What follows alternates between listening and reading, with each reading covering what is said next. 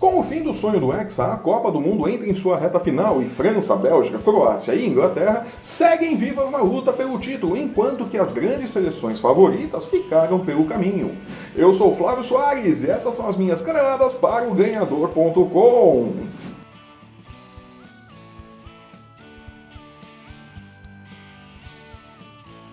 Acabou o sonho do Hexa e com ele a hexabilidade e as insuportáveis propagandas motivacionais do banco e da cerveja. Ufa! Diferente de outras eliminações, porém, o Brasil volta para casa e por casa queremos dizer Espanha e Inglaterra, que é onde atua a maior parte dos nossos jogadores, né? Em um cenário que não é de terra arrasada. Houve méritos no trabalho de Tite, muitos aliás pegou uma seleção que não estava na zona de classificação das eliminatórias e chegou à Rússia como um dos favoritos ao título. Caiu diante da Bélgica por conta de erros pontuais que acontecem em qualquer jogo, mas exceto por Neymar, que caiu rolando, a seleção brasileira caiu em pé. Se houver planejamento, Tite seguirá na frente da seleção e em um trabalho de quatro anos até a próxima Copa, poderá sim trazer o Hexa.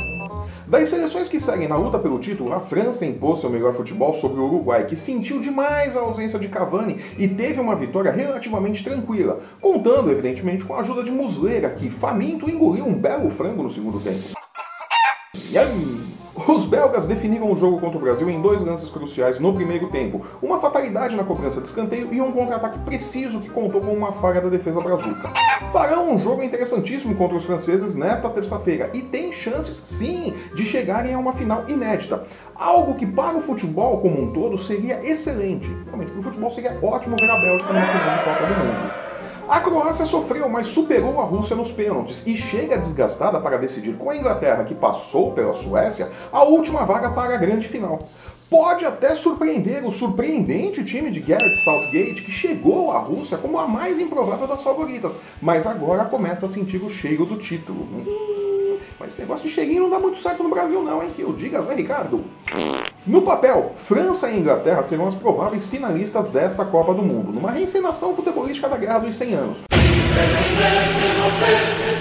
Mas não será surpresa se croatas e principalmente belgas chegarem à grande final. Nesta quarta-feira saberemos o final dessa história. Eu sou Flávio Soares e estas foram as minhas caneladas para o ganhador.com. Se você está vendo este programa pelo YouTube, assine o nosso canal, deixe o seu curtido e o seu comentário. Aproveite para seguir o ganhador nas redes sensuais. No post que acompanha este vídeo, você tem os links para encontrar o ganhador no Facebook, no Instagram e no Twitter. O ganhador voltou para a academia, está ficando malhadinho e em breve estará arrasando também no Tinder. Acesse o ganhador.com e não perca um lance do seu esporte favorito e da Copa do Mundo da Rússia que está chegando ao fim. É a última semana de Copa do Mundo. Nos vemos aqui na próxima sexta-feira comentando nossas expectativas para a grande final da Copa e sobre quem poderá erguer o tão cobiçado careco de campeão do mundo. Até lá!